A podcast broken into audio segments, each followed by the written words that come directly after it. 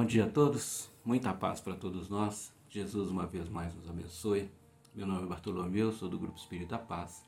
Nós vamos dar prosseguimento aos estudos do livro Vida Feliz, Joana de Anjos, de Valdo Franco. Capítulo 132. São considerados infortúnios as ocorrências naturais do processo da existência humana. Perda de pessoas queridas, acidentes com sequelas dolorosas, ruína econômica, falência afetiva, terremotos e outros cataclismos. Certamente constituem problemas graves, não porém desgraças reais, exceto para quem se deixa revolucionar pelos seus efeitos, destruindo os valores elevados da vida. Sabendo se enfrentar esses fenômenos geradores de dissabor, deles se retiram valiosos bens que felicitam. Como esse assunto tratado pela benfeitora Joana de Ângeles sobre os diversos chamados infortúnios da vida é um assunto muito importante e afeta a vida de muitas pessoas, gostaria de sugerir a leitura deste livro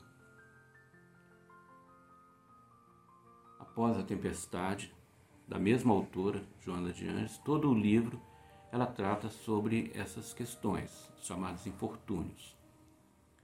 E sobre a questão da perda das, dos entes queridos, gostaria de sugerir Viver e Amar, Joana de Anjos também, especificamente o capítulo 19, Porta de Acesso à Vida.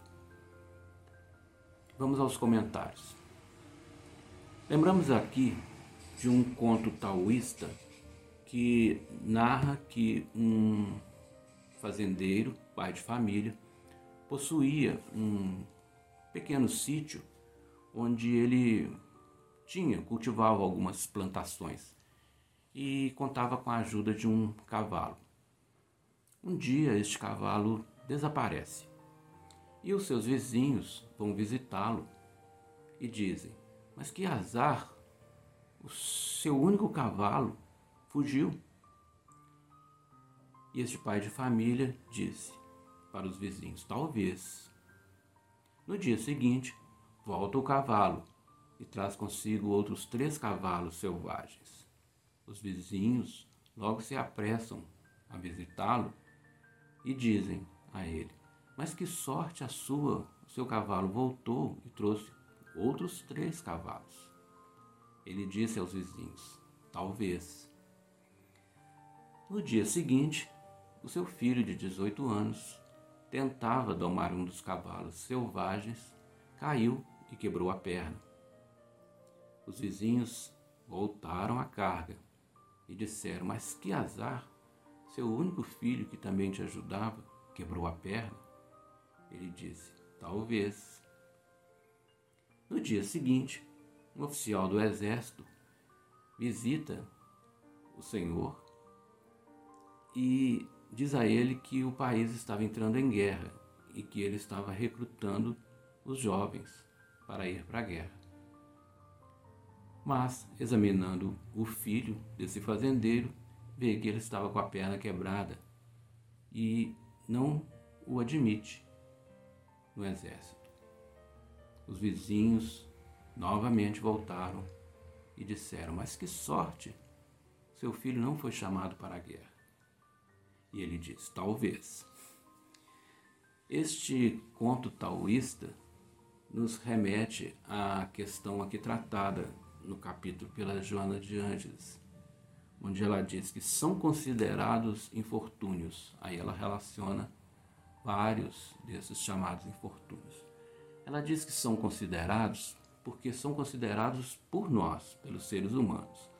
Raras são aquelas pessoas que conseguem é, não antecipar uma análise sobre determinada situação, seja ela feliz ou triste naquele momento. Mas a grande maioria de nós já antecipa, qualificando determinada situação como boa ou como ruim. É geralmente o que acontece aqui nesses, nesses casos de qualificação dos infortúnios. Então, os chamados infortúnios, as desgraças, as dificuldades, as dores, elas são qualificadas por nós. Infelizmente, né? Mas é, nós compreendemos aqui que muitas vezes nós estamos com a razão, mas não com a verdade. E um exemplo clássico dessa questão da razão, que é parte, e da verdade, que é o todo, é aquele exemplo da casa. Imagine uma casa que estivesse pintada por fora de verde e por dentro as suas paredes estivessem pintadas de branco. Imagina duas pessoas, uma fora sem acesso à parte de dentro e uma dentro da casa sem acesso à parte de fora. Se perguntássemos para quem está fora que cor que é a casa, ela diria: é verde.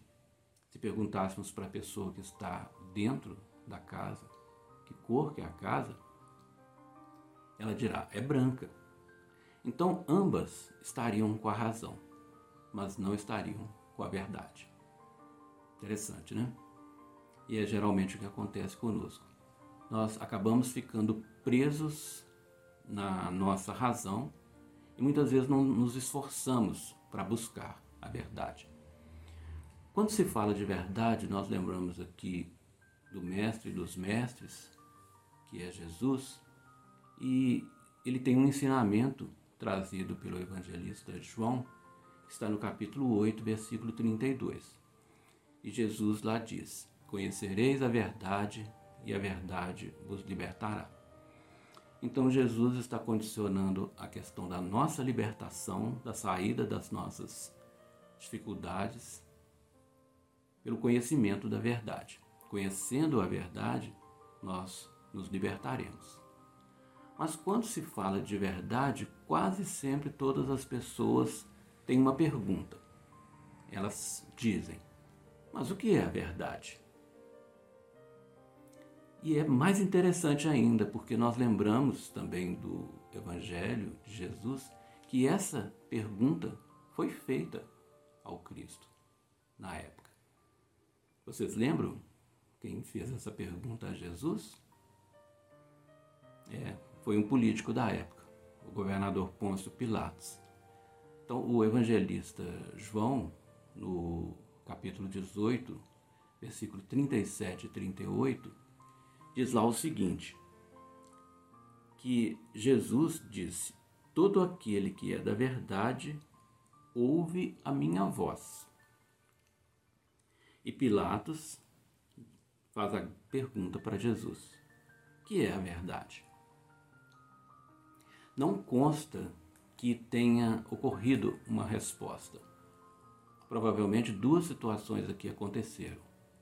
Ou Pilatos fez a pergunta e não quis ouvir a resposta, foi saindo, ou Jesus silenciou e deixou a, a pergunta sem a resposta, porque o conhecimento da verdade vai ser uma tarefa de descobrimento de cada pessoa.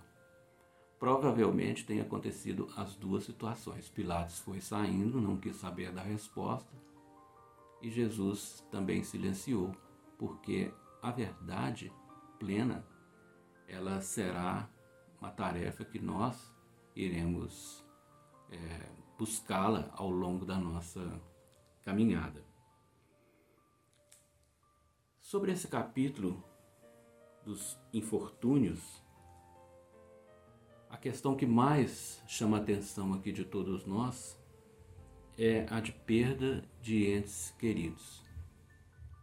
É uma questão que mais afeta a todas as pessoas em meio a todas essas dificuldades aqui relacionadas. E hoje nós poderíamos até incluir aqui a questão da, da pandemia. Mas todas essas aqui, falências afetivas, ruínas econômicas, mas muitas vezes sofremos é, excessivamente diante dessas situações porque ficamos presos às nossas razões e não buscamos estudar ali o assunto de forma correta, é, buscando ver ali o que aquela situação está nos trazendo como lição na nossa vida. Sobre a perda de entes queridos, nós é, lembramos a, os diversos ensinamentos que obtemos sobre a questão da morte. Então, chegamos à conclusão, quando buscamos estudar esse assunto, que na verdade não há perda, porque nós só perdemos aquilo que nós possuímos e nós não possuímos as pessoas. Então não tem perda. E a morte, a desencarnação, é um processo de libertação do espírito, que ele retorna para a dimensão espiritual. Então, na verdade, é uma situação é, que deixaríamos-nos, é, de certa forma, é, esperançosos né, e satisfeitos porque o espírito se libertou e retornou para a verdadeira pátria. Então não há perda aí nesse, nesse sentido. E a morte, na verdade, ela não existe.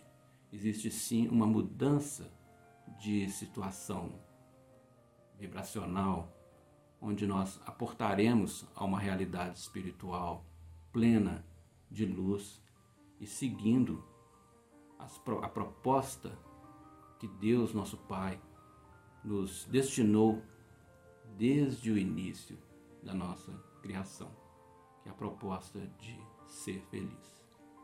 Muita paz para todos. Jesus, uma vez mais, nos abençoe. Que assim seja.